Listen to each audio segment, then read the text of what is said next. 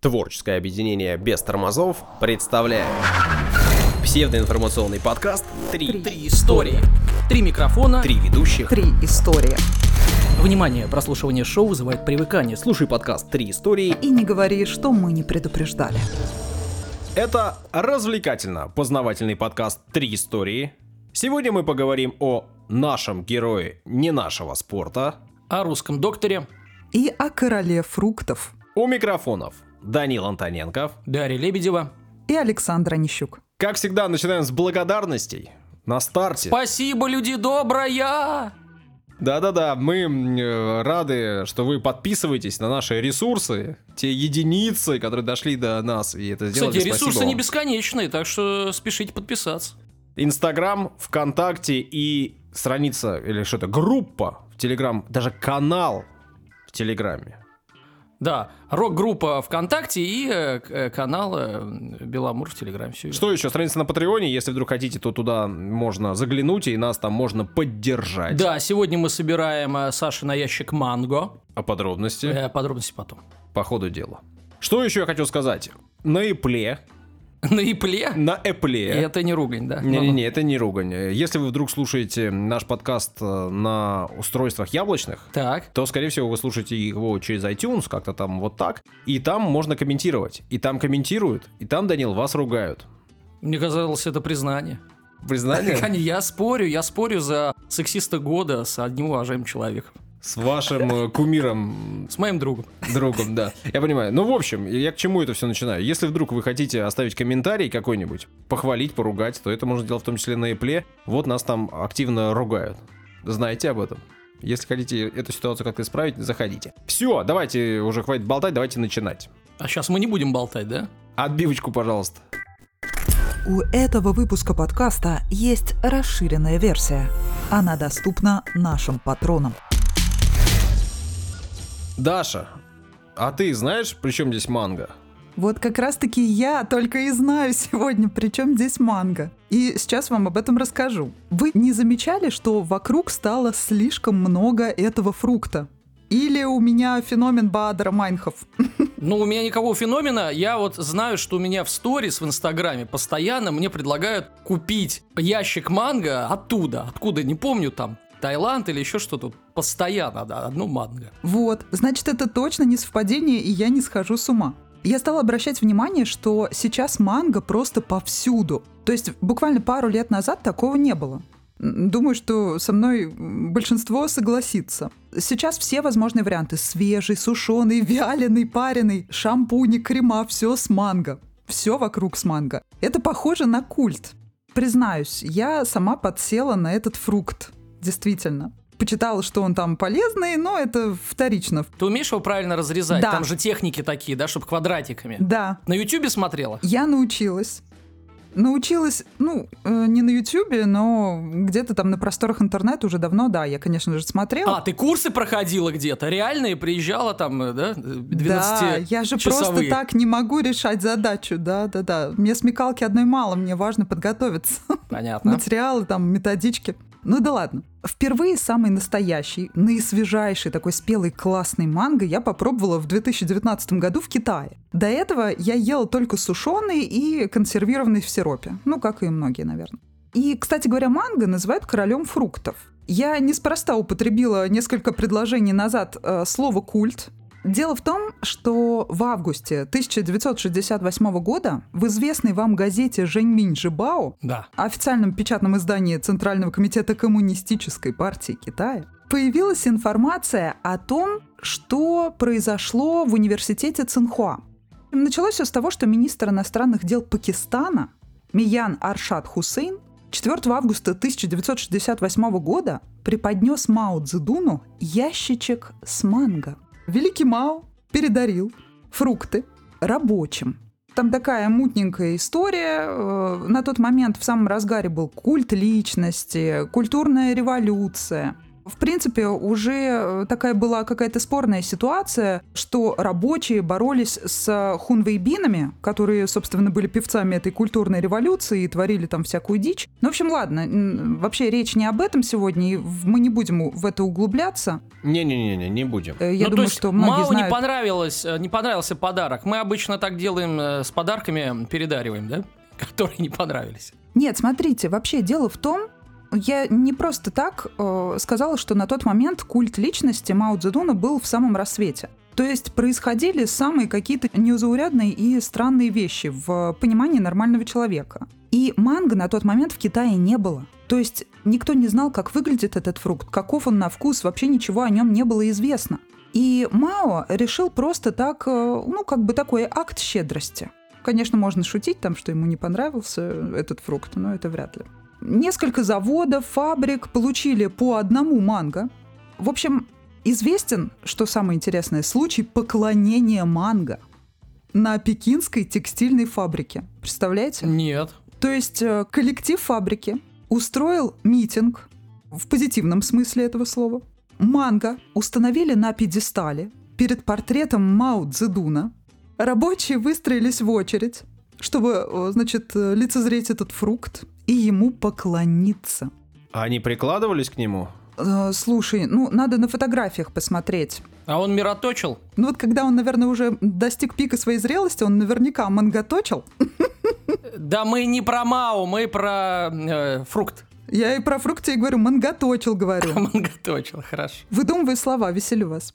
Так вот, на митинге Рабочие читали вслух, э, значит, вот эти известные цитатники Мао, которые можно, кстати, у нас во всяких буквоедах тоже купить. Можете почитать и там, я не знаю, сделать косплей на эту всю историю, если вам весело. Пели песни во славу вождя. В общем, два культа слились воедино. Культ Мао и культ Манго. Но в чем заключается ирония всей этой ситуации? Через несколько дней символ, э, как это сказать, ну, в общем, через несколько дней манго начал гнить. М, Пикантно. Да, и что естественно, как бы, да, но никто не ждал, видимо, этой ситуации, потому что думали, что это уже священный какой-то фрукт, он ассоциировался с, как его называли, великим кормчем, да, Мгм. и руководство фабрики приняло решение сделать восковую копию фрукта, а испорченный сам оригинал сварить. Мгм. И, в общем, рабочие получили по столовой ложке вот этой водицы черной, Компот это называется. Водица. компота странный из уже испорченного фрукта, ну такое себе, конечно. А на некоторых предприятиях э, манго поместили даже в раствор формальдегида, чтобы его сохранить. То есть настолько был дорог этот фрукт, подарок от вождя. Огромное количество восковых копий появилось, их в стеклянный футляр помещали. Началось какое-то невероятное маниакальное производство пластмассовых манго, всевозможных вот этих муляжей. Все стали сходить с ума. Манго стали изображать на всем. Манго напоминала голову вождя. В общем, чего только не было. Потом начали появляться даже какие-то карикатуры. В общем, плакаты на пачках сигарет, кружках, тарелках, одежде. Все-все-все, как обычно, значки, конечно же. И, что самое интересное, моя любимая тема. В 1976 году был снят фильм «Песнь о манго». Мгм. И он как раз рассказывал о событиях вот тех самых 68 года. Я искала изо всех сил, ребят, этот фильм. Я так хотела посмотреть, я его не смогла найти. Я не знаю уже, мо- может быть, это фейковая какая-то информация, но мне нужно подтверждение. Мне интересно, я хочу посмотреть об этом. Потому что читать-то можно всякое. Если вы знаете, видели, то Дарья ищет. Дайте ссылку, напишите Да. Песнь нам. о А манго. если Дарья ищет, то Дарья найдет. Песнь э, льда и пламени о манго. Но вообще, кстати, вся эта ситуация, она немного была предсказуема. И вот почему. Если сейчас, вот после того, как манго в 68 году впервые увидели китайцы, тогда все-таки родиной э, манго была Индия. И до того, как манго каким-то образом стал символом маоизма, этот фрукт был еще связан и с буддизмом тоже. Вы понимаете, какая связь? То есть все не просто так. А почему с буддизмом? Э, Он такой же э, оранжевый, как и, э, соответственно, кимоно и халаты монахов. Оранжевые. А Хороший манго он оранжевый или желтый? Нет, смотрите, есть несколько сортов. Есть желтый манго, он имеет такую продолговатую форму. Есть тот, который зеленый, но его на самом деле в странах, где он произрастает, употребляют в пищу на всех стадиях созревания. Поэтому он может быть, в принципе, любого цвета, но вот когда я выбираю мангу, он обычно там чуть-чуть от него зелененького, может быть, где-то остается. Главное, что он был упругим, но слегка мягковатым, чтобы внутри он жестким не был, чтобы точно ты знал, что он сочится, да? И чтобы все-таки у него были такие вот эти вот... Мироточит. Да, манготочит. Манготочит, да. Есть такая даже группа российская «Манготочие». Да, да. В жизни так бывает. Вот это все, да? Кто-то манго выбирает. Ну да. Так вот, по легенде, Будда обрел покой в манговой роще. То есть, понимаете, откуда ноги растут? Откуда корни растут, так сказать, этого дерева вечно зеленого? Поэтому этот фрукт уже давно относят к священным и называли его тогда королем фруктов. Значит, что говорят эксперты? Чем полезен манго? Если отойти от всех этих культов личности, от всех этих э, легенд, значит, писаний и так далее, и э, поверий, на самом деле манго имеет антивоспалительный эффект, повышает иммунитет, сердце, можно привести в порядок, если периодически употреблять манго. Потом пищеварительная система. Втирать манго в сердце. Ну, кстати, в некоторых странах кровотечение даже манго с помощью манго останавливают, поэтому, значит... То есть такие ба... большие раны, что затыкают плодом, да? Плодом. Плодом, все правильно. Но в Индии, мне кажется, что не исключено. Такие варианты возможны. Сейчас информация для девушек. Манго положительно влияет на состояние кожи и волос, поэтому не удивляйтесь, когда вы видите какие-нибудь шампуни или еще какие-нибудь средства по уходу за собой с экстрактом манго. Так, Даш, ты на мою территорию не заходи. Это сексизм. Что значит для девушек информация? Для мальчиков тоже, да, кожа, волосы очень важны. Тогда я вам рекомендую сегодня сделать обязательно масочки для волос с манго вечером перед сном. У меня только оливки. Пойдет? В прошлом выпуске Данил рассказывал о безумце, который прожил яркую, насыщенную жизнь. О гневе Божьем. Э, событиями, жизнь его была полна приключений. И, в общем, да, действительно, о гневе Божьем. Если вдруг пропустили, послушайте. Но сегодня я буду рассказывать о человеке, который прожил тоже достаточно яркую, интересную жизнь. Она была тоже наполнена событиями. И если о гневе Божьем сняли и фильмы, и написали книги, то я думаю, что и об этом человеке, в принципе, тоже стоит и писать, и снимать. А Даша, я помню, что как-то пару раз признавалась в любви к Японии. Да. Ой, мне кажется, даже не пару. Мне кажется, я злоупотребляю всеми этими признаниями. Точно. Надо прекращать. Ну вот я думаю, что эта история должна понравиться и Данилу, и даже тебе, потому что я буду рассказывать о человеке, который стал легендой. Легендой Японии, но, правда, легендой японского спорта. Вау. Вот, так что, в общем, должно быть, должно быть. Посмотрим, как будет. Как будет? Как будет. Быстрее, выше, сильнее. Я думаю, что вы знаете, что Япония, в принципе, такая достаточно закрытая страна, и, в общем, она не очень-то принимает там Закрыта мигрантов. океаном она. Ну, и это тоже, ну, не только. У японцев есть такое слово гайко кудзин. Так. Состоит оно из трех иероглифов и означает человек из внешней страны. Угу. Вот. А вообще в разговорном языке... Понаехавший. В просто речи есть упрощенная форма этого слова гайдзин. Угу. Вот. И, в общем, на самом деле оно относится к таким дискриминационным словам и обидным. А дословно переводится как человек извне. Но воспринимается большинством как, в общем, не совсем даже человек. Воспринимается как «ты кто такой?» Ну, вроде того, Ты да. чьих будешь? Гайдзин. И интересно, да, что при этом сама Япония, она достаточно восприимчива к различным тенденциям. Из-за океана, из Америки, да и вообще, нельзя сказать, что не меняется страна. Понятно, что в разные исторические периоды эти изменения были то более интенсивными, то менее интенсивными. И это связано как раз таки с той самой историей, да, и с периодами разными в стране. Ну, я согласен с тобой, что Япония многое принимает. Вряд ли короткие школьные юбочки – это как бы продукт цивилизации Японии. При этом, да, ты, наверное, помнишь, что в какой-то период страна была вообще закрыта, Мгм. и длилось это почти два с половиной века, и закончилось только в 1854 году, когда политика изоляции, ну, в общем, Да, была конечно, помню, Саш, прекращена. как сейчас. При этом прекращена она была, ну, не так, чтобы по воле японцев. Да. Им это, э, можно сказать, что навязали. А после Второй мировой войны, да, где они потерпели поражение, да, они капитулировали, в какое-то время они вообще находились в оккупации. И до Они 50 до сих пор находятся в оккупации. Объясню свою мысль. Дело в том, что базы на территории Японии американские стоят. Ну, то есть у суверенной страны чужих баз быть не может, просто по определению. Особенно базы э, страны, которая тебя победила. Вот и все. Официально оккупация закончилась в 52 году. Вот. Все остальное это договора и прочее, прочее, прочее. Но вот э, понятно, что разные периоды, да, когда страна была совсем закрыта, когда-то она была совсем открыта для всех этих веяний. Эта информация была важна в целом, такое вступление, да. Теперь уже будем переходить к тому, о чем я обещал поговорить. О спорте. Как думаете, какой вид спорта является самым популярным в Японии? Плавание. Даша? Не знаю, мне кажется, вряд ли плавание, потому что, так, про японцев не помню, знаю, что китайцы э, 90% плавать вообще не умеют, и могу предположить, что, не знаю, легкая атлетика пусть будет, честно, не знаю. Плавание и легкая атлетика, такие варианты. Есть э, данные опроса 2007 года.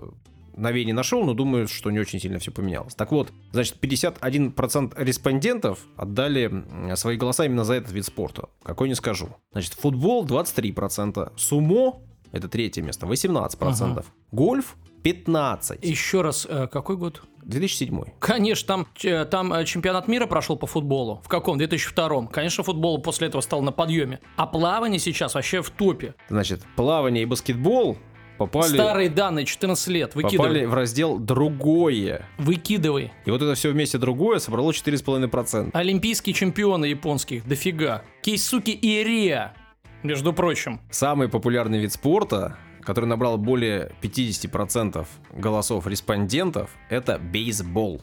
Да понятно, там на базе военные играют американцы, а те смотрят в эти щелочки э, за забором, потом копируют все. Ну, оккупированная страна. Вы не обижайтесь на Данила, он э, шутит, все больше шутит да шутит. Конечно, я шучу. А вот японцам не до шуток. Нет, Дань, потом ты должен сказать, что я шучу, что я шучу. Так вот, бейсбол вообще-то, Данил, появился в Японии значительно раньше. Чем в Америке. Ну, не то чтобы чем в Америке, но чем то время, о котором вы говорите. Значит, считается, что принес бейсбол в Японию в 1872 году Гораций Уилсон. Но по другим данным он Хорас Уилсон. А Уилсон, который мечи делает, да? Или нет? Э, Это Другой Уилсон. Тот Уилсон был профессором, преподавателем английского языка в одном из учебных заведений Токио. И вот он посчитал, что его ученикам не хватает физической нагрузки и предложил учителю физкультуры, уж не знаю там, как его звали, бейсбол в качестве одной из э, возможных нагрузок. Офигеть, они стоят там по 10 часов, там пробегутся на 3 метра и опять стоят, жуют себе чего-то, как жвачные. Если хотите нагрузку, плавание. Ну ладно, да, легкая атлетика тоже пойдет. Но хоть футбол даже. Я, кстати, как-то раз болела за японцев.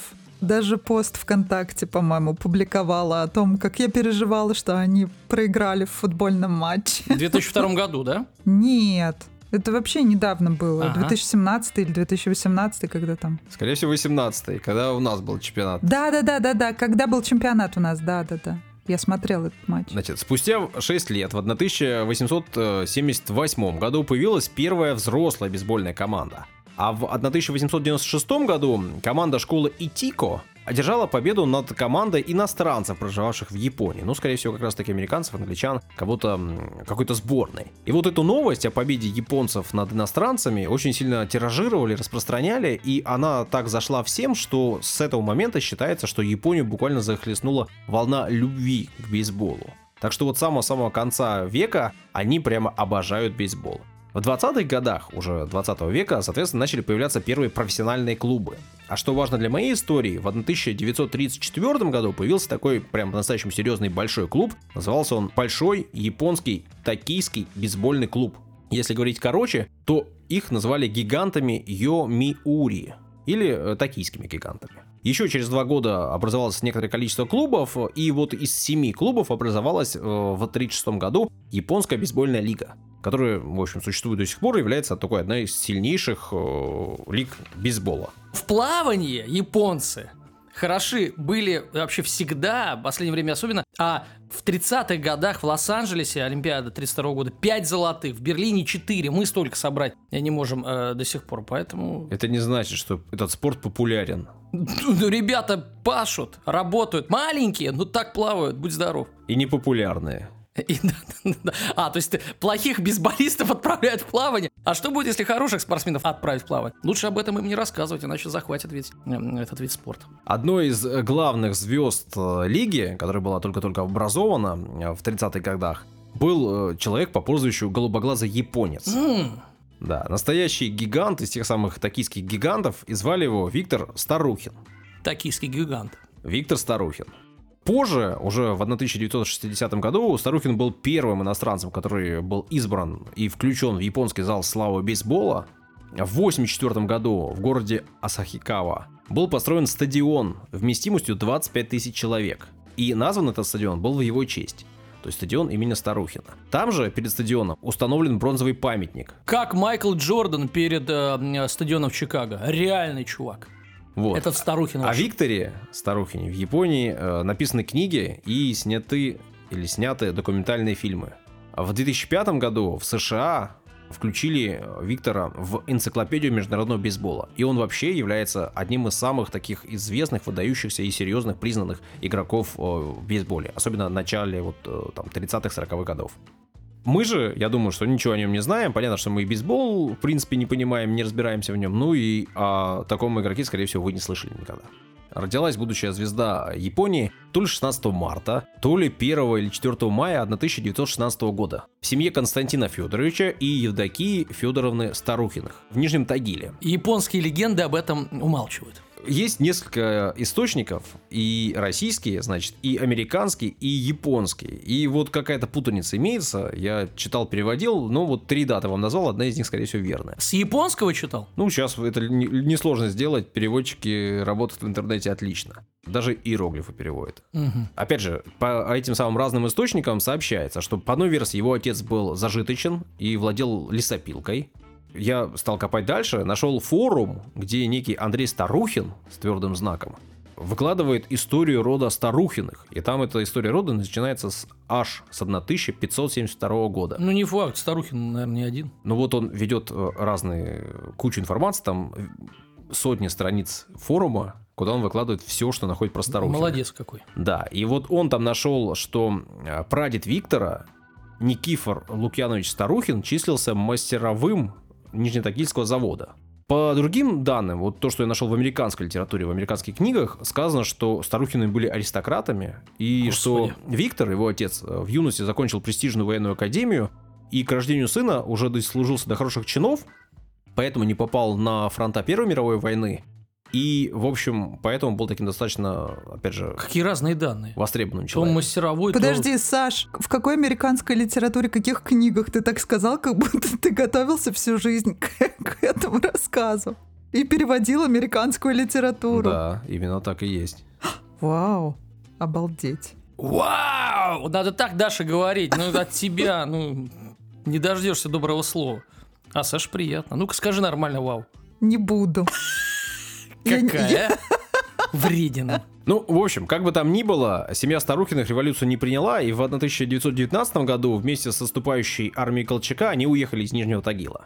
Потом оказались в Харбине, как и многие русские, которые бежали, да, в- на восток. Дальше информации не так много. Понятно, что жили они не слишком хорошо в Китае. Опять же, есть разные версии. То ли они там были в лагере, то ли жили в Харбине. Там же большая русская диаспора была, и вообще город был русским основан. Но в любом случае, известно, что в 29 году уже семья решила покинуть Китай и перебралась в Японию. Как раз таки на остров Хоккайдо, в тот самый город Асахикава. И э, здесь начинается уже история вполне достоверная и вполне точная, потому что японцы, как я сказал, э, считают его звездой и, в общем, отслеживают его жизнь достаточно хорошо. По некоторым данным, э, отец Виктора в этот момент начал заниматься импортом тканей, э, а мама начала заниматься выпечкой хлеба для разных кафешек, которые были в этом городе. Ну, слово кафешка это мое слово. В источниках... Бистро. Да-да-да. В источниках используется слово чайная. Ну, не знаю, насколько это... это Чайхана чайная. используется, нет? Ну, нет. Значит, Виктор пошел в школу, где и познакомился с бейсболом. Здесь началась его любовь к бейсболу. А, В 13 лет Виктор был 180 сантиметров роста, что, в общем, по японским меркам это значительно На голову выше, чем э, взрослый э, человек, да? выше среднего. Выше среднего. Да, особенно для 13-летних детей. И, в общем, обладал он хорошими физическими данными, а что важно для спорта, в том числе для бейсбола. На эти самые э, физические данные и на него, как на спортсмена, стали обращать внимание, и это очень быстро принесло свои плоды. Совсем скоро молодому парню предложили переехать в другую школу, у которой была более серьезная э, спортивная команда, причем предложили не просто приехать учиться, а переехать вместе с родителями в другой город, и родителям сразу предложили там хороший бизнес, то есть хорошие условия для бизнеса, так, чтобы они там могли работать. Условия и само предложение было шикарным. И они не особенно долго над ним раздумывали, согласились, но я вам напоминаю, что это Япония и что есть такое слово, как гайдзин. Поговорили, в общем, директора школ, которые участвовали в этом чемпионате, и приняли решение, что не место русскому в этом турнире. Мгм. Ну и, соответственно, было предложение снято достаточно быстро. Да, если переводить гайдзин «ты кто такой», то становится на места, да? Ну, вроде того, да. Соответственно, молодой человек э, понял, что делать э, профессиональную карьеру спортсмена в Японии, не будучи японцем, будет сложно, если вообще реально. И продолжил учиться, ну и продолжил играть в бейсбол, в принципе, так, так как и было изначально в школе. Вместе там с одноклассниками и ребятами со школы. Но примерно в это же время, в 1933 году, э, отец Константин был задержан за убийство некой Марии. Есть несколько версий. Версия, которую высказывал он, и версия, которая была изначально принята на суде. Значит, что Мария была его любовница, и в Так. порыве, э, значит, ревности он ее зарезал. Так. По версии же Константина, она была шпионкой и пытался его завербовать. Как только он узнал, что она шпионка СССР, он ее и убил. Такая хлипкая версия, конечно. Так можно любого вальнуть вообще-то. Потом сказать, что да, он шпионом был. Ну, как вы понимаете, он же не принял советскую власть, и он был против нее. да, сидишь такой в кабаке, там, там драка, убил. Да, шпион был. Как бы там ни было, ему 8 лет присудили, это, как вы понимаете, немало. Немало. А для семьи, которой не было гражданства, а точнее, наверное, подданства, да, все-таки там был император в Японии, поэтому, скорее всего, подданство. Денег не было, работы не было, и один из тех, кто деньги приносил в семью, оказался в тюрьме на 8 лет. Правда, почти в это же время вот так вот э, судьба складывается, поэтому я и говорю, что фильмы стоит снимать про этого человека поступило новое предложение. И в этот раз уже предложение от профессионального клуба, который как раз-таки в это время зарождался. Я вам рассказывал, что в 1934 году появился клуб «Гиганты». И его владелец, меценат и, в общем, э, один из самых богатых людей Японии, Мацутара Шарики, вышли на Виктора и сделали ему предложение. При этом поговаривают, что предложение было весьма неоднозначным. С одной стороны, э, ему предложили деньги, хороший контракт и возможность играть в лучшем и сильнейшем клубе страны, ну, пока еще лига только зарождалась, но собирался этот клуб именно как лучший и сильнейший. С другой стороны, этот самый меценат и богач сказал, что может еще и помочь отцу, что у него есть связи, и, скорее всего, дело смогут пересмотреть и скостить ему срок. Однако, если предложение будет отвергнуто, то, скорее всего, им придется покинуть страну, так как Шантаж! ну, что-то вроде того. В общем, как бы там ни было, история такая темная, но сам Виктор предложение принял и стал игроком гигантов.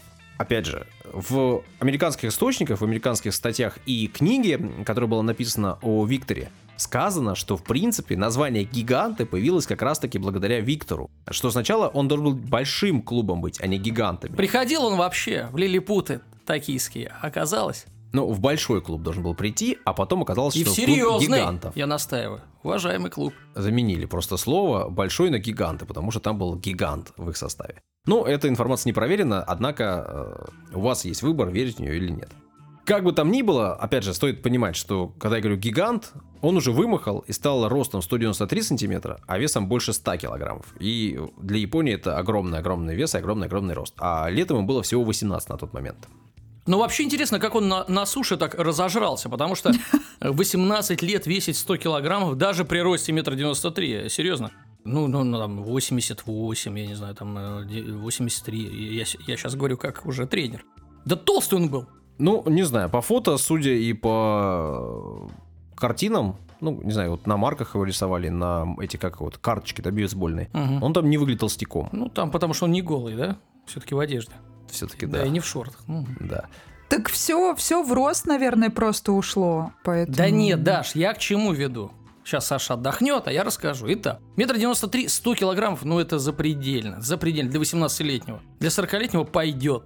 Ну, а мышцы иметь на 100 килограммов при росте 193, ну это реальный бодибилдер. Тогда да, мышцы. Но он бейсболист, а не У бодибилдер. меня одноклассница, с которой я за партой сидела, метр девяносто была. Так, а вес сколько? Причем с... э, Сейчас мы ей привет передадим.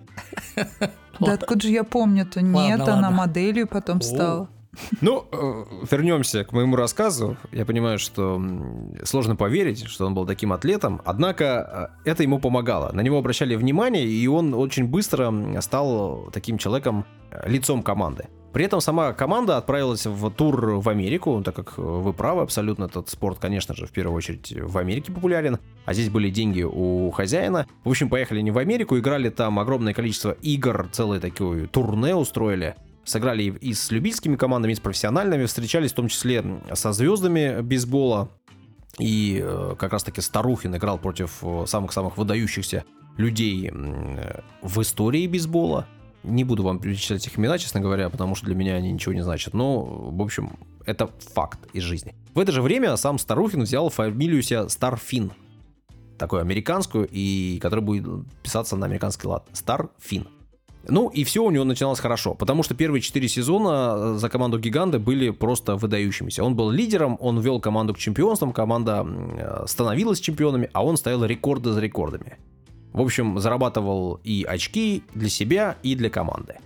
И все было прекрасно, потому что в 1939 году его отца э, выпустили из тюрьмы, сам голубоглазый японец женился на некой Елене, русской мигрантке, с которой познакомился до этого. Совсем скоро у них родился сын. Сына он назвал Георгием, что восприняли неоднозначно, потому что, ну, имя-то русское. Хотя Да, ну очень странно, значит, женился на русской мигрантке, сам русский, э, и сын русский, судя по всему, стопроцентный. Ну чё, а чё ты русское имя-то дал? Ну, я вам напоминаю, что Япония, которая к приезжим И относится сын был Гайдзин в итоге. не слишком хорошо. На самом деле, да, потому что есть э, фильм, его можно найти в интернете, там как раз-таки и Георгий, и еще двое детей рассказывают о жизни в Японии. Они родились в Японии, они говорят по-японски, они всю жизнь там прожили. Они чувствовали все время как раз-таки вот это восприятие чужими их. Ну надо было э, Кейсуки назваться и все. Ну, возможно, это стало бы, облегчило бы чуть-чуть. Да, жизнь. ничего бы не выдало. да, чувак бы метр девяносто пять, блондин ходил с голубыми глазами. Кейсуки, да ты наш, наш. Напоминаю, что это 39-й год, и у самого Виктора все идет вверх, однако, однако война. Ну и Япония, как мы знаем, вступает э, в войну на стороне Германии. Ну и, соответственно, ее противниками, ее врагами становятся Советский Союз, то есть русский, и Америка. А главной звездой их любимого вида спорта и главной спортивной звездой страны является русский с американской фамилией Везде не попал. совсем не попал. К 1940 году в лиге стали меняться правила, все американские слова и английские слова были заменены на японские, ну и, соответственно, его вынудили сменить имя. И потребовали, чтобы он э, выбрал себе японское имя. И он выбрал себе имя Хироси Суда. Ну, наконец-то. А то он был Старухин, потом стал Старфином, да, то есть было русское имя, стало американское, а японского так и не было. Да, ну и вот вынудили его стать Хироси Суда. При этом смена имени, в общем, не поменяла ничего в, в том, как он играл. Он по-прежнему был лучшим, признавался MVP и приводил гигантов к чемпионству. Объясни, что такое MVP. Как будто вы не знаете. Я-то знаю. Ну, это лучший игрок. Да, лучший игрок во всей лиге. При этом сами соревнования не прекращались, даже несмотря на то, что шла война. Вот они беззаботные, да? Ну, Нет, ну, вы, э, ну, э, то есть соревнования не прекращались. Я просто приведу пример. Вот когда мы воевали, да, в 41-м, э, 45-м, э, были, конечно, матчи какие-то, но это были матчи скорее э, матчи надежды, э, матчи, чтобы придать солдатам, населению, работягам э, ну, э, какой-то какой быт, выдернуть их из э, вот этой бесконечной бойни и, э, и труда. А тут лига идет, как шла, так и идет. Все хорошо, там MVP признается. Я думаю, в Америке такое, скорее всего, было. С ума сойти. То есть для них это была не война, а что? ну, Ладно. война не была на их территории, это важно понимать, да? Во-во. И плюс э, не э, так сильно вовлечены были большая масса населения, как у нас. У нас принимали в войне действительно все. Все.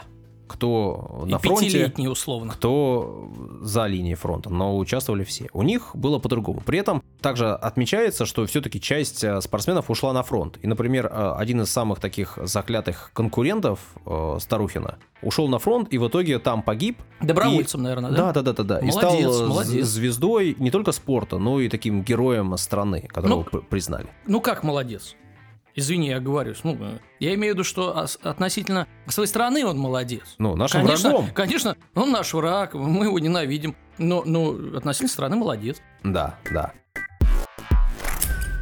В 1942 году э, Япония все более и более становилась такой воинствующей, и все больше и больше масса населения стали к американцам относиться негативно. Ну, как к настоящим врагам. А как может быть по-другому? И часть населения, из тех, которые любила бейсбол, все-таки стали говорить о том, что это игра врагов. И по этому поводу еще больше все подогревалось тем, что главной звездой был все так же Гайдзин с американской фамилией. Это все более и более э, усложняло жизнь Виктору. Например, в этот период его несколько раз задерживали в различных кафе и ресторанах, где он был просто с друзьями и с одноклубниками, потому что официантки говорили, что это, похоже, шпион.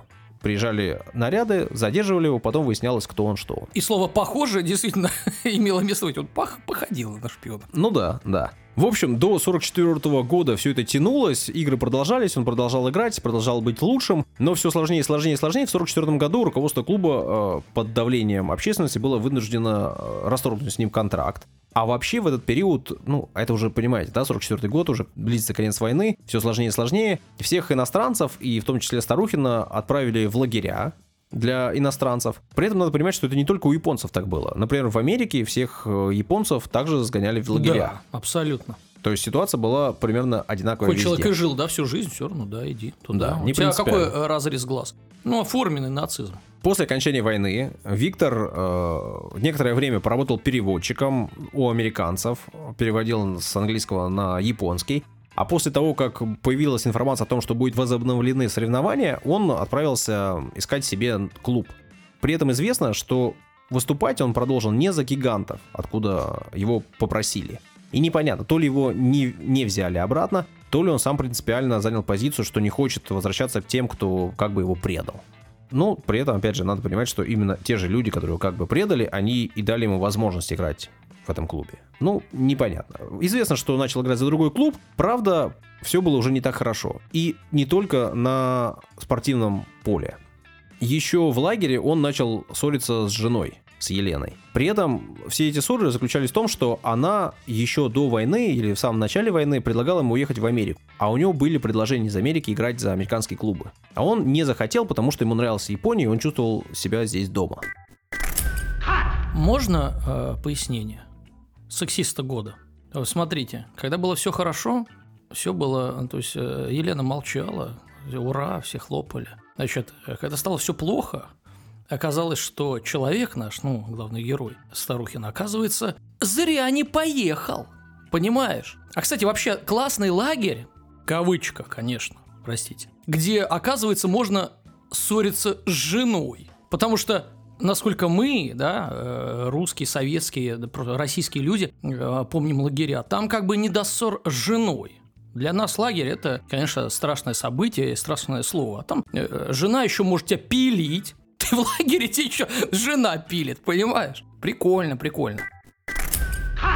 При этом по возвращению из лагеря, каким бы он ни был, их отношения стали лишь ухудшаться. А ухудшало ситуацию еще и то, что Елена встретила своего знакомого, который еще до войны уехал в Америку, а после вернулся в Японию с победителями. Да все И понятно. велся как господи. победитель. В общем, у них э, завелся э, роман бурный достаточно, и Елена с Виктором расстались. При этом их сына она оставила Виктору. А сама, ну, судя по Молодец, всему, уехала в Америку. молодец. Старухин, э, в общем, понятно, пребывал в не лучшем расположении духа, при этом все-таки смог играть в любимую игру и смог играть под своим именем. Под фамилией Старфин именем молодцом. Виктор. 50-е годы не были для него самыми удачными. Он продолжал что-то выигрывать, продолжал приносить очки какие-то команде. А В 55 году Он э, стал первым человеком в Японии, который выиграл 300 матчей, а это была такая серьезная отметка. Но да, действительно, и возраст, и здоровье, подорванное в лагере, давали себя знать. При этом за это время он э, женился второй раз, у него родилось еще две дочки, которые он тоже назвал русскими именами, но э, все складывалось так себе. А на ком он второй раз женился? На японке На уже? японке. Или на ком? Да. Но она его не предала? Даша, интересно. К тому же, э, значит, после лагеря у него начали развиваться ну, непонятно, то ли приступы какой-то депрессии, то ли приступы страха, то ли даже какие-то приступы шиз- шизофрении. Говорят, что что-то подобное было у его отца, и, возможно, убийство он совершил как раз-таки в одном из таких приступов. Ну, как бы там ни было, э, закончилась карьера, он э, одно время поработал радиоведущим комментатором, снялся в нескольких сериалах, но все больше и больше пил и все больше и больше уходил в депрессию. 12 января 1957 года автомобиль Виктора столкнулся то ли с поездом, то ли с трамваем, и он погиб в автокатастрофе. Остальные не погибли? Нет, он был один ночью э, ехал. Это хорошо. Или ранним-ранним утром. Не взял грех на душу. Да, э, в принципе, непонятно, то ли он был пьяным и просто не справился с управлением, А может самоубийство, то да? ли совершил самоубийство, то ли это было просто несчастный случай, по, ну, не справился с управлением. Но через год, как я и сказал, был создан э, Зал Славы, а еще через год его туда включили, и, как я и сказал ранее, до сих пор помнят, чтят, и он является таким настоящим кумиром для жителей Асахикавы, где он и учился в школе. Можно уже комментарий? А то я молчал, да, всю дорогу. Я ж вообще э, тебя не перебивал, да? Я хотел бы обратить внимание. Человек, конечно, неоднозначный, ну, для нашей страны. Потому что, э, конечно, он там и э, переехал во время гражданской войны, ну, это его дело, понятно, Я там не принял э, новый режим. Потом, Ему один год был, его увезли а, родители. ну, да, тем более, ну, ну, он не принял, да, да, мог бы остаться, мог бы из люлики вывалиться, но не стал этого делать, да. Значит, по- потом э, там э, Вторая мировая и, соответственно, наша Великая Отечественная, он там жил. Все, к этому вообще вопросов нет. Но мне что интересно, он женится на русской, он называет детей русскими именами, но какая трагичная судьба, и в этой трагичной судьбе какую большую роль играет женщина. Когда нам женщины говорят о том, что за каждым сильным э, мужчиной и успешным стоит женщина, и никто не говорит, что за э, мужским провалом э, и врезанием в поезд э, и трагедией стоит женщина. Не-не-не. Значит, как бы вот успех у мужчины, э, женщина там точно что-то сказала, его поддерживает. А если трагедия? Да нет, конечно, это он сам, это он сам. Но мы по этой истории прекрасно видим, э, что из-за трагедии э, может стоять женщина, да? А я, это я э, и женщинам, конечно, говорю, побольше комментариев, да, побольше, пожалуйста. Значит, а если мое мнение кому-то интересно, то я считаю, что человек сам принимает решение. И когда за его успехом, да, ему могут помогать, но ему и как женщина помогает, так и, и родные, и близкие. И за его падением э, тоже, наверное, какие-то события стоят, и кто-то ему может подтолкнуть, но он сам принимает решение. Поэтому никто ни за кем не стоит. Могут помочь, но конечное решение принимает человек. Поэтому забудьте вот эти сказки, вот эти все. Там, за, за каждым мужчиной женщина или, или еще что-то. Или наоборот. Или наоборот, да. Ну, это ты это имел в виду, да, вот эти рассуждения? Да. Ну а почему нет-то? Я, я считаю, что вот эти все комментарии, да, они портят рейтинг, ну, и всегда комментариев больше плохих, чем хороших, потому что когда хорошо, зачем писать? Когда плохо, тебя так рвет. Э, позитивная эмоция не требует действий, негативная она всегда. Ты, ты когда получил товар вовремя, ты не напишешь, «Э, слушай, я получил товар вовремя. Ты бы об этом сказал бы в конце, вот, это было бы полезно. Кто-нибудь пошел бы и написал положительный комментарий. Ну, ты можешь это взять и Ага. врезать. Ты же мастер, продюсер. Ты... Даш, мы выяснили, Саша продюсер. Данил, Да, о докторе да, расскажете? история о русском докторе. Слышали такое словосочетание? Ай, болит что-то. Да, да, ну, возможно. Но на самом деле, действительно, о нем мало кто знает, и я попытаюсь это исправить. Потому что, например, о немецком промышленнике Оскаре Шиндлере, который во время Холокоста спас ну, более тысячи евреев, зна- знают миллионы, да? Да. Но знают Да. все, мне да, кажется. ну почему? Потому что есть такой фильм «Список Шиндлера», да? А, а вот о подвиге русского врача Георгия Синякова, который, между прочим, от верной смерти избавил более трех тысяч военнопленных, ну, никто не знает. Вот вы знаете? Я нет. Я тоже не знаю. Вот. Ну, не хочется вдаваться в статистику, но он покруче, да, наверное, Шиндлера. Ну, если мы говорим 1200, извините, я математик, но э, любая жизнь дорога, но о таком человеке надо знать. Поэтому мы постараемся исправить это. Эту несправедливость. Ошибку. Итак, Георгий Федорович родился в апреле 1903 года в поселке Петровское, это в Воронежской области, а тогда губернии. Там окончил э, медфакультет э, университета. О его довоенной жизни известно немного. Ну, видимо, работал по профессии, ничего, как говорится, выдающегося. Значит, когда началась война, 38-летнего Синякова призвали в армию. В качестве хирурга он служил э, на Юго-Западном фронте, в 119-м санитарном батальоне 171-й стрелковой дивизии. Даша, прости, но Саша это любит. Вот, любит цифры. Это Значит, важно, это данные. Конечно. Но защищать родину Синякову э, долго не пришлось. В начале войны, 5 октября 1941 года, то есть полгода прошло, у села Борщевка под Киевом его санитарный батальон был окружен, его взяли в плен, как и остальных. И так началась новая глава в жизни Георгия Федоровича. И я считаю, что героическая глава. Вы дослушайте и, наверное, примите свое какое-то решение. Ну, надо рассказать немного о лагере, куда попал Синяков э, и его собратья, по несчастью. Планы по строительству лагеря для военнопленных у нацистов появились, вот куда он попал, еще до начала Второй мировой войны. Но вы знаете, немцы народ педантично, педантично они готовили. Они готовили задолго. Нам тут пытаются впарить и втюхать, что там э, Сталин пытался напасть на Германию, она там как бы вот она так реагировала, чтобы превентивный удар. Все готовилось э, загодя даже лагеря. Значит, изначально был рассчитан лагерь на 10 тысяч человек, но затем площадь расширили. Главные помещения находились в городе Люкенвальде, это в Брандербургской земле. Но после захвата Польши лагерь э, разросся. Его филиалы, ну, в кавычках, конечно, появились в других городах. И один из э, них был основан в Кюрстине. Это сейчас э, польский город Костшин над Ордой. Значит, после вторжения нацистской Германии в СССР количество заключенных, понятно, возросло. И как мы знаем, что 27 миллионов погибло, да, у нас в войне. Из них 9 миллионов это военные. 9. 18 это мирные граждане. Это, к слову, о том, что мы пили бы баварское пиво. Значит, в главном лагере, в, в том главном, в ноябре 41 года а, находилось более 4 тысяч человек. Еще более 35 тысяч были разбросаны по вот этим, как говорится, отделениям. Лагерь назывался Шталак 3А, ну, такое педантичное немецкое аккуратное название. И, э, как все его внешние лагеря, находился под охраной батальона национальных стрелков. Значит, э, кто там был? Поляки, французы, люксембуржцы, югославы, граждане СССР, э, жители африканских колоний э, Франции. И по воспоминаниям очевидцев, наиболее жестокое отношение в лагере было к советским военнопленным. Даже, по словам их, к чернокожим относились лучше. Но они меньше сопротивлялись? Нет. Страны? Нет. Хорошая версия, но не, неверно. Нет. Дело в том, что их готовили для экспериментов для экспериментов. Ну, нацистская Германия, чернокожий, да, там, там всякие какие-то вакцины, еще что-то. Наоборот, какие-то яды использовать. В общем, экзотика, как говорится. Ну ладно. Сначала Синякова определили в лагерь а, в Борисполе, затем перевели в Дарницу и только потом вот в этот Кюрстрин. Значит, условия содержания, э, собственно, были, конечно, ужасные. Наплевать было, естественно, заключенных, не считали за людей, все это мы знаем. Но слишком высокая смертность в то же время этому лагерю, да, на, ну, начальникам этого лагеря была невыгодна, потому что это не был лагерь смерти.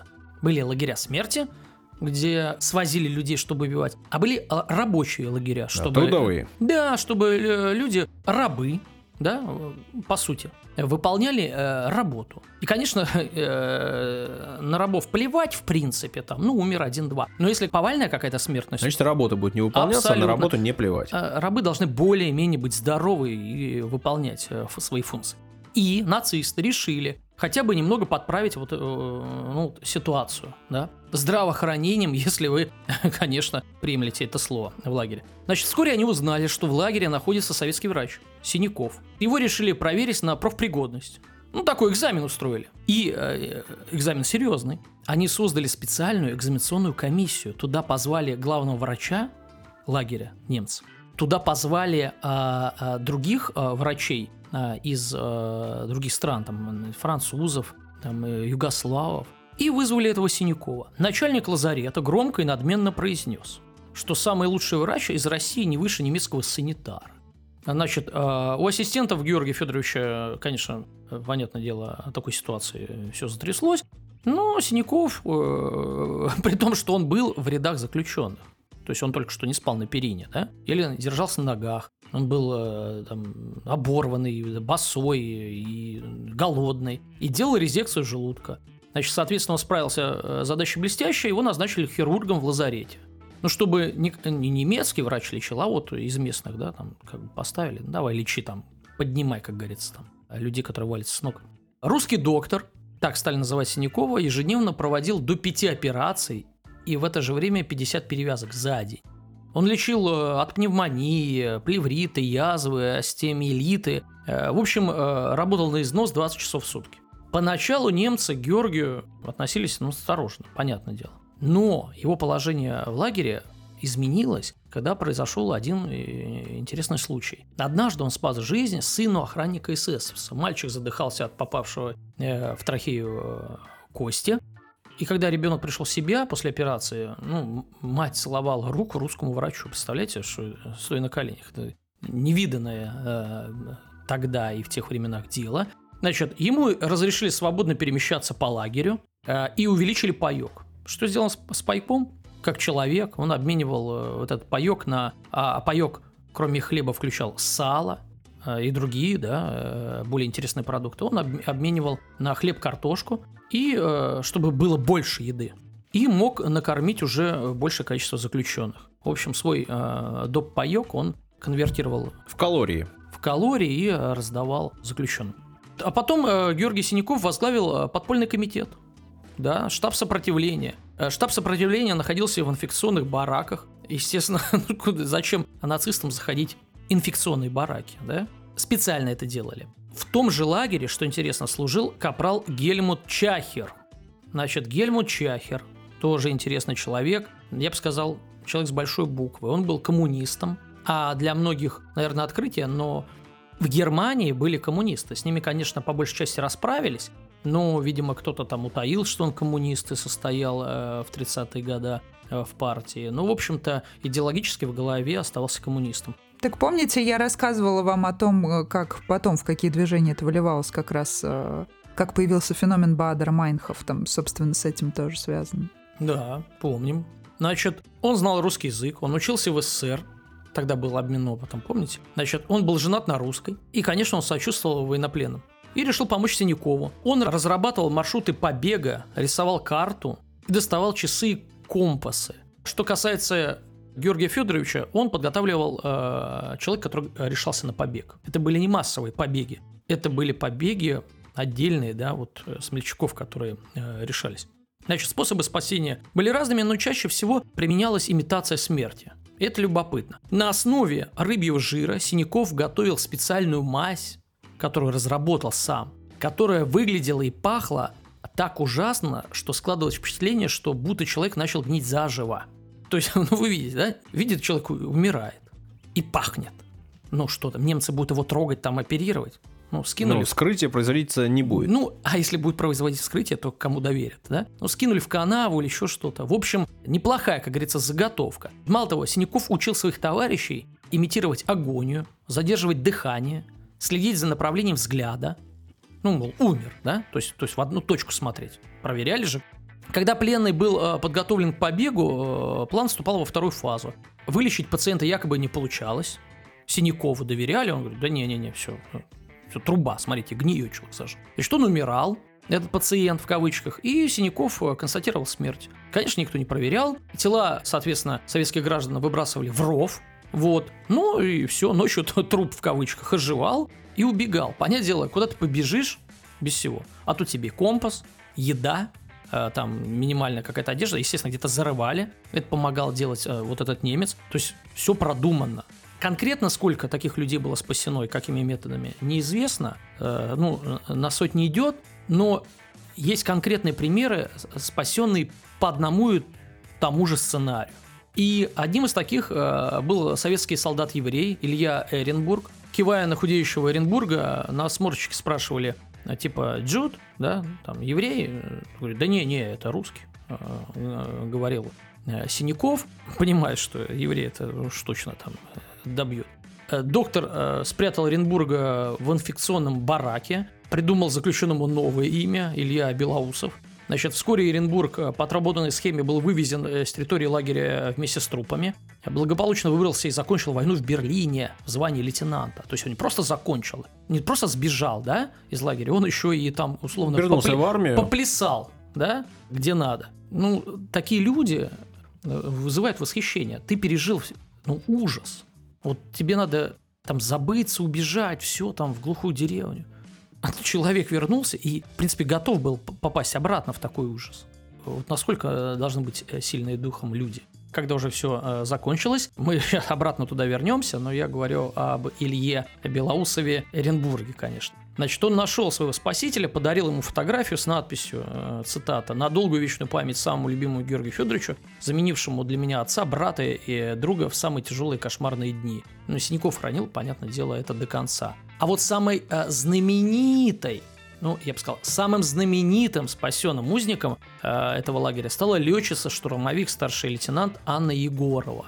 Она попала в плен после того, как ее ил был сбит в небе над, э, соответственно, Магнушевским плацдармом, недалеко от Варшавы. Ее ранения были ужасны, э, она сильно обгорела. Спустя годы она рассказывала о тех днях. Значит, русский доктор Синяков, э, как тогда выражались, воскрешает из мертвых.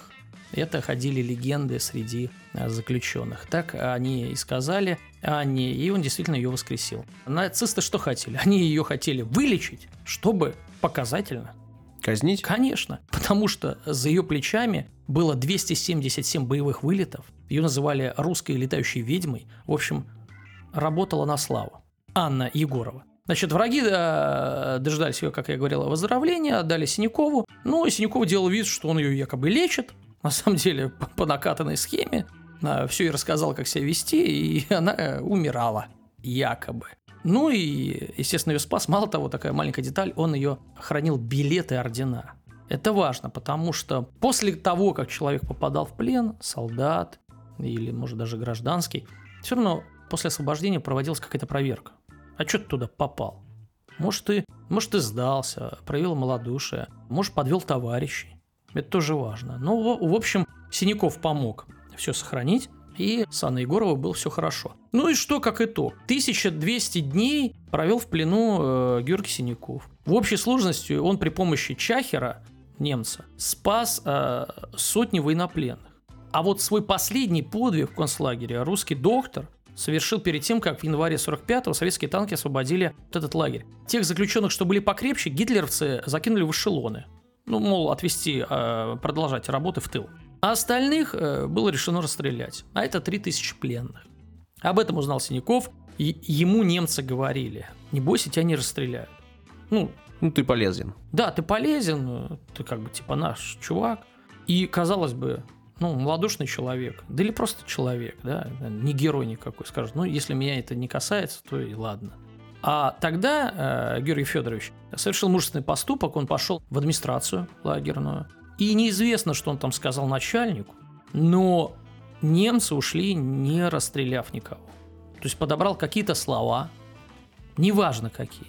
Но, в общем, э, своим внушением он спас еще 3000 человек.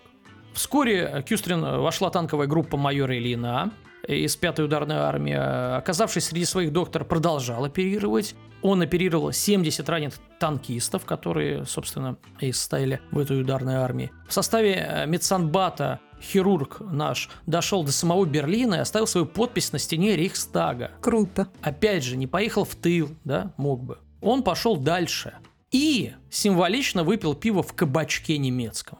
Вы спросите, при чем тут пиво?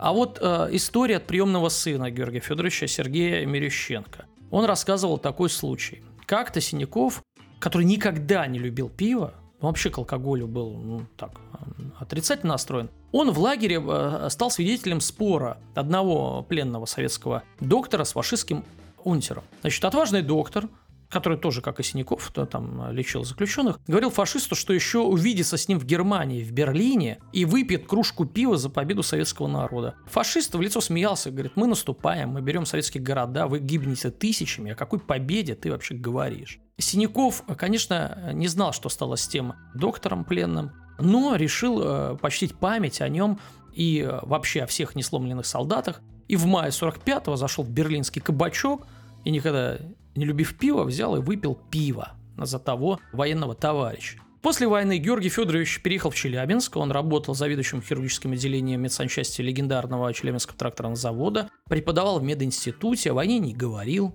как это водится. Вообще ветераны мало говорят о войне потому что ее пережили. Студенты вспоминали, что Георгий Федорович был очень добрым, вежливым, интересным, спокойным человеком. Многие не предполагали, что он был на войне, а тем более в концлагере. Известно, что свой день рождения э, Синяков отмечал в день окончания Воронежского университета. Считает, что родился тогда, когда получил диплом врача. Ну, не стало Георгия Федоровича 7 февраля 1978 года, похоронили его на Успенском кладбище в Челябинске. И э, это все у меня про Георгия Федоровича. Но я хотел бы, чтобы э, о таких людях снимали фильмы а «Список Шиндлера» и покруче, да, э, о таких людях говорили, они просто вешали георгиевскую ленточку на свой рюкзак. Вечная память героям.